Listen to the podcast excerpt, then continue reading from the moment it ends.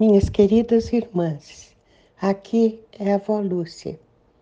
Hoje, nossa meditação partirá de um único versículo que está em Mateus 26, 56. E diz assim: Então todos os discípulos o abandonaram e fugiram. Pai, esta é a tua palavra. Palavra bendita, Senhor, palavra capaz de nos comunicar vida.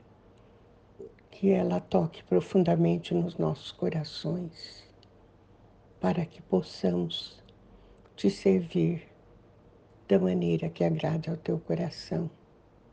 Isto é o que pedimos em nome de Jesus. Amém.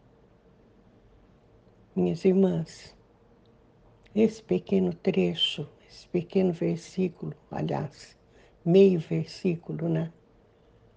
Porque se vocês forem verificar na sua Bíblia, vocês verão que estamos falando do momento da prisão de Jesus.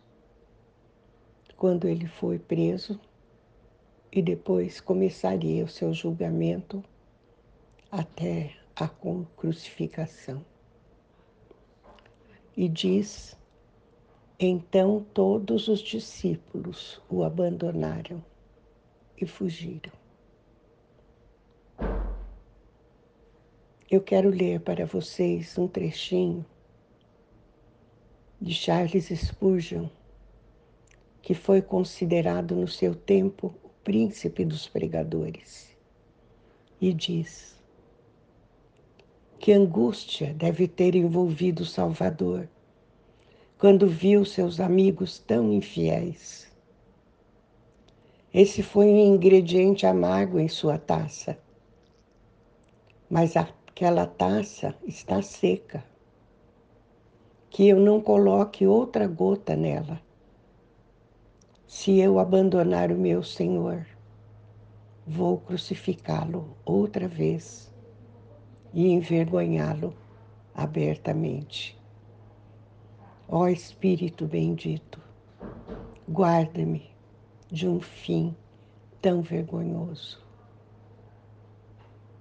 Estas são palavras de Spurgeon. E ele diz que nós corremos o risco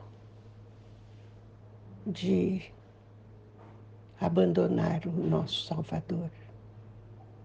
Ninguém está livre disso, minhas irmãs. Esses dias eu li um pequeno trecho que falava sobre o seguinte: primeiro paramos de orar, depois paramos de ler a palavra, de meditar a palavra depois, paramos de ir à igreja. Falta só um pequeno passo para a apostasia. Aquilo me tocou profundamente, porque Jesus mesmo disse que nos últimos tempos, com o aumento da iniquidade, o amor de muitos esfriaria. Ah, minhas queridas irmãs, que não estejamos entre esses, cujo amor vai esfriando, esfriando, até chegar à apostasia. Fui então buscar pregações sobre o que é apostasia. E o texto básico do pregador está em Hebreus 6, de 4 a 6 e diz assim: Ora, para aqueles que uma vez foram iluminados, provaram o dom celestial, tornaram-se participantes do Espírito Santo, experimentaram a bondade da palavra de Deus e os poderes da era que há de vir, e caíram é impossível que sejam reconduzidos ao arrependimento, pois para si mesmos estão crucificando de novo o Filho de Deus, sujeitando-o à desonra pública. Isto é apostasia, minhas irmãs. Ah, o inimigo quer por toda a lei. Ele envida todos os esforços para nos retirar o dom celestial do novo nascimento. Quando fomos iluminados, quando o Espírito Santo veio habitar em nós, quando experimentamos a bondade da palavra de Deus e os poderes desta era que haveria de vir. E mesmo assim, essas pessoas que provaram de tudo isso, quando caírem, não serão novamente reconduzidas ao arrependimento, pois estão novamente crucificando o Filho de Deus e sujeitando-o à desonra pública. Então, minhas irmãs, não deixem de orar não deixem de meditar a palavra.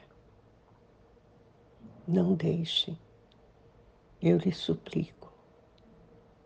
Não deixem de participar dos cultos na sua igreja. Não deixem, porque estaremos então a um passo da apostasia. Antes, Oremos pelos nossos irmãos que necessitam da graça de Deus. Oremos por nossos familiares. Pedimos, peçamos a Jesus, meu Deus, o que eu mais quero é viver em comunhão contigo. E é nesse sentido que vamos orar agora. Meu Jesus, o que mais queremos é viver em união contigo. Que o Senhor nos conduza ao Pai. Que o Espírito Santo, teu Espírito, Senhor Jesus, que em nós habita, ressuscite em nós o primeiro amor daqueles tempos em que buscávamos com empenho a palavra de Deus, a tua palavra. Isto pedimos, Senhor, e suplicamos em teu nome, Jesus. Amém.